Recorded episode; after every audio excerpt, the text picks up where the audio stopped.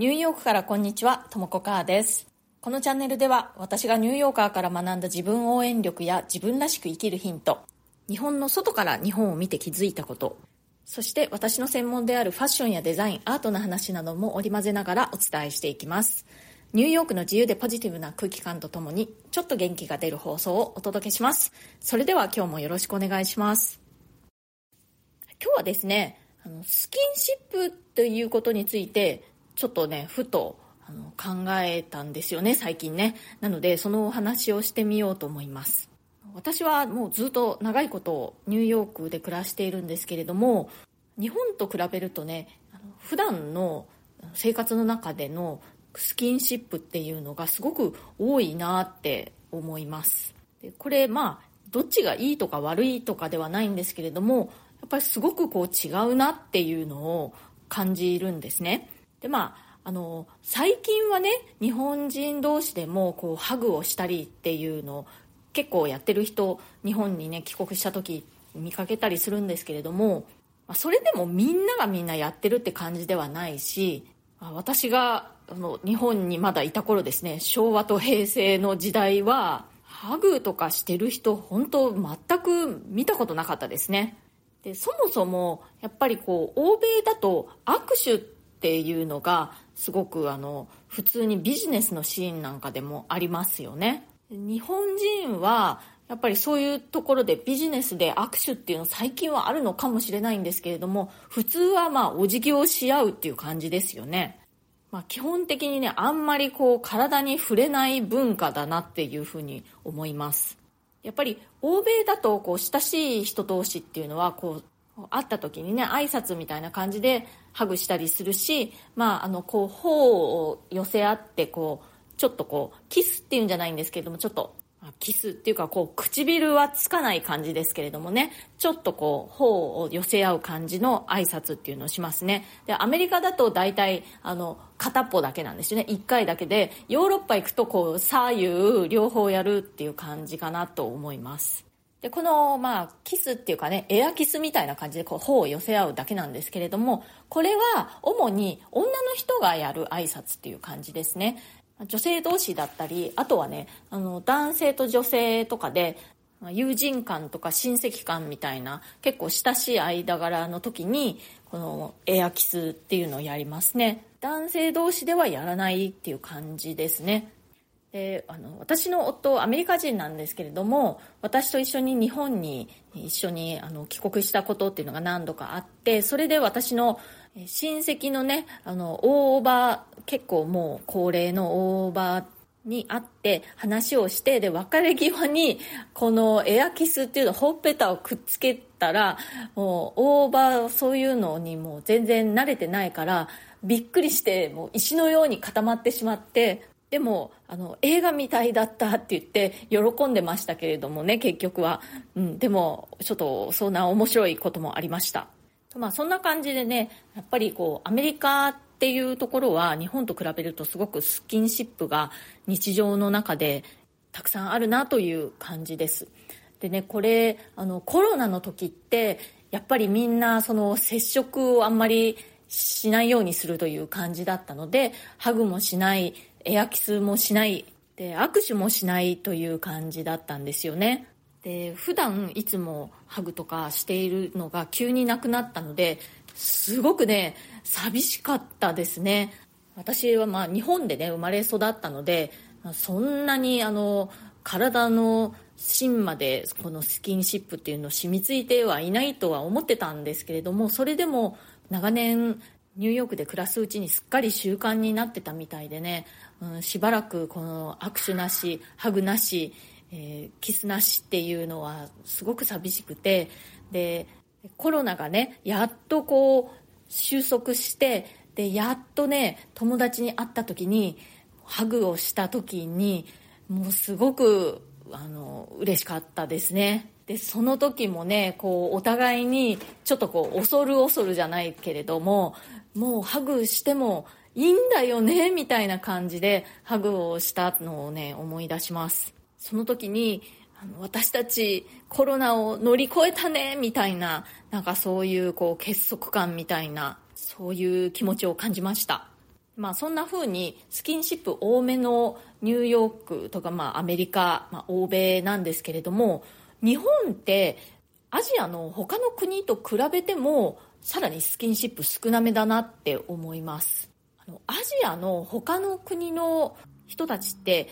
女性同士で大人でもねあの腕を組んだりとかね友達同士でね腕を組んだり手をつないだりして歩いてるんですよねよくね。日本だと子供ならやるかもしれないけれども大人の女性友達同士が腕を組んで歩くとかあんまりないですよね。あそういうのを見るとやっぱり日本ってアジアの国と比べてもさらにスキンシップ少なめの国だなっていうふうに思います。でまあ日本っていうところはそうやってスキンシップ少なめじゃないですか。なので、まあ、特に大人になってからはあんまりこう親しい友達とか家族の間とかでもこうお互いの体に触れ合ったりあんまりしませんよね。であの私ね今年の夏に父が亡くなったんですね。でそう亡くなる前に1ヶ月ぐらい入院していたんですけれどもそこで私は毎日お見舞いに行ってであの手をね握ったり手をさすったりとかあとは手足をねこうさすってあげたりっていうのをしていたんですよ。でその時にあ私父のね体にこんな風にしてベタベタ触ったのって子供の時以来ないなっていうのをすごく思ったんですね。でアメリカだとね本当に親子の間でもこうハグをしたりとかあとはあの写真を撮る時なんかでもねみんなこう顔を寄せ合ってとかこう肩を組んでみたいなことをするんですけれどもま日本の家族でもそういうことをするご家族もねいらっしゃるとは思うんですけれども私の家族っていうのはもう全員昭和生まれのねこう昔の家族みたいな感じでねあとまあ割と照れ屋な家族なのでそういうこと全然しないんですよ。なので本当にあの幼児の時以来父の体にそんなにあのたくさん触れたっていう感じだったんですね。ででもそうやって父の体をさすってあげたりしてねなんか変な言い方ですけどね父の体にそうやって思う存分触ることができてすごくねこう嬉しかったっていうのかな、うん、なんか父があの亡くなってね、まあ、その肉体がなくなってしまう前に父の体にたくさん触れることができてよかったなっていうふうに思ったんですね。まあ、このねスキンシップ多いか少ないかっていうのは本当にまあ文化の違いだと思うのでねどちらがいいとか悪いとかは全然私も思わないですけどね。で最後ちょっと英語の話をしようと思うんですけれどもこのスキンシップっていうの和製英語なんですよね。あのスキンシップ。って言ってもみんな何のことか全くわからないと思います。でこういういわゆる日本語で言うスキンシップっていうのを英語で何て言うかっていうとフィジカルコンタクトフィジカルコンタクトですね、うん、あのフィジカルな、まあ、肉体的な、えー、コンタクト接触っていうことです。この比較的スキンシップ多めの欧米文化なんですけれどもその中でもですねやっぱり個人差っていうのがあって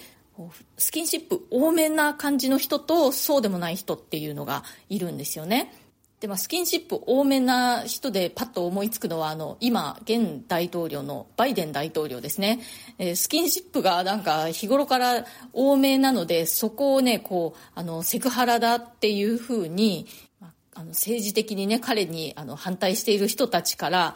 そこの部分をこう突っ込まれたりとかもしてましたけれどもでも彼の場合は、まあ、普通にいつも見てると割とこうスキンシップ多めのタイプの人なのかなっていう感じがします。なんかこう人懐っこいというのかね。でこう表現が割とこうオーバーというか愛情表現をねこうバーッと表に出してしまうタイプという感じがします。でまあ、アメリカ人であってもそこのところが割とこう控えめな感じの人っていうのはいますね。もうよっぽど親しくならないとハグとかこう頬にキスとかそういうことしないみたいなタイプの人もいますね。今日は、え、スキンシップについて主に日本と、え、欧米との違いについて私自身のエピソードも交えながらお話ししてみました。今日の放送が気に入ってくださったら今日の放送のご感想とかねコメントとかぜひ聞かせてください。あの外から見ているとね日本人もだんだんスキンシップ増えてきているような風に見受けますけどねどうですかね？若い人たちとか結構普通にハグしたりしてる人いるなって思ったりします。皆さんとか皆さんのご家族はどんな感じでしょうか？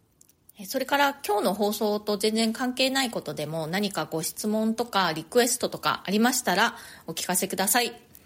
それからプレミアム放送も配信中です。週に2回以上、通常放送よりももっと近い距離感で、私のニューヨーク生活の具体的な話やプライベートな事柄などについてお話ししております。